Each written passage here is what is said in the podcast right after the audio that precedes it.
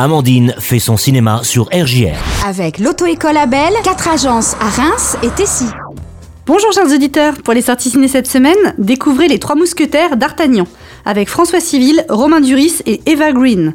Il s'agit d'un premier volet, un autre le suivra dans l'année.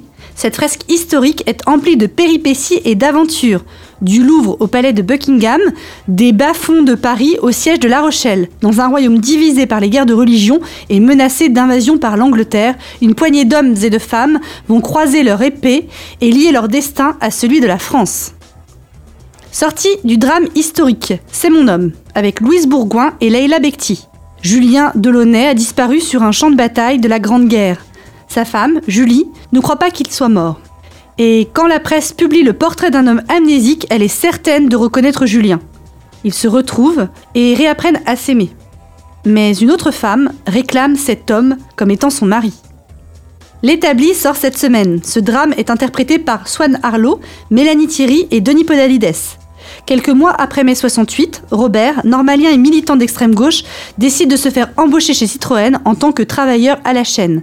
Comme d'autres de ses camarades, il veut s'infiltrer en usine pour raviver le feu révolutionnaire. Mais la majorité des ouvriers ne veut plus entendre parler de politique. Pour mon film coup de cœur, j'ai choisi Sur les chemins noirs avec Jean Dujardin. Je peux vous poser une question? Bien sûr. Qu'est-ce qui vous a le plus manqué dans ce refuge? Je pense que c'est vous, mademoiselle. Ce drame est librement inspiré du roman du même nom de Sylvain Tesson, paru en 2016. Un soir d'ivresse, Pierre, écrivain explorateur, fait une chute de plusieurs étages. Cet accident le plonge dans un coma profond. Sur son lit d'hôpital, revenu à la vie, il se fait la promesse de traverser la France à pied du Mercantour au Cotentin, alors qu'il n'est pas encore sûr de pouvoir remarcher. Ce film est un voyage unique et hors du temps, à la rencontre de l'hyper-ruralité, de la beauté de la France et de la renaissance de soi.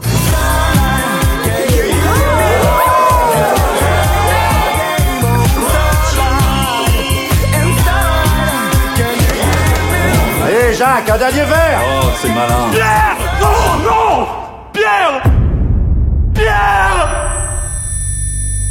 J'étais tombé du rebord de la nuit. M'étais écrasé sur la terre. Il avait suffi de 8 mètres pour me briser les côtes, les vertèbres, le crâne.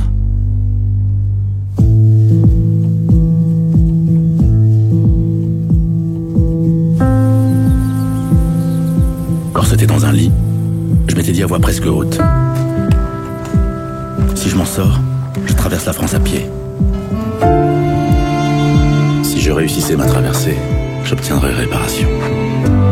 Je vais partir du sud-est, en direction de la Manche, jusqu'à la mer. Pierre, c'est de la folie, t'en as conscience. Oui, mais si je pars pas, je pète les plombs. T'as plus de 1000 bornes, là. 1003.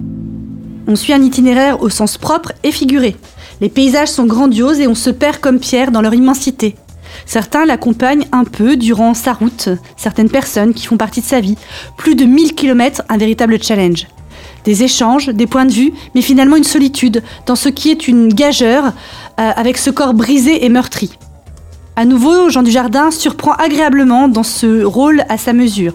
Il s'est resté sobre et modeste après l'accident. Son personnage était tout l'inverse avant la chute. Le pari fou que fait Pierre hein, de traverser la France à pied dans, toute sa diagonale, en empruntant uniquement des petits chemins réservés aux marcheurs aguerris, va vraiment le conduire sur des chemins à l'écart des routes et des circuits balisés. Denis Imbert, le réalisateur, filme avec délicatesse cette aventure qui est avant tout une introspection, dans de grands espaces qui finissent parfois par donner le vertige. Peu d'action finalement, mais on suit à plaisir les pensées du marcheur qu'il consigne dans un précieux carnet. Un film poétique tout en finesse à découvrir. Les gens qui s'installent ici, ils veulent du haut débit avant même de savoir s'il y a une école ou une crèche. Les néo-ruraux, c'est ça Voilà, c'est ça. Les motifs pour battre la campagne, j'aurais pu en aligner des dizaines. Mais la vraie raison de cette fuite à travers champs, je la tenais serrée sous la forme d'un papier froissé, au fond de mon sac. Et voilà, c'est fini pour cette semaine, alors sortez, allez au ciné, et n'oubliez pas, c'est toujours sympa de faire son cinéma, au revoir.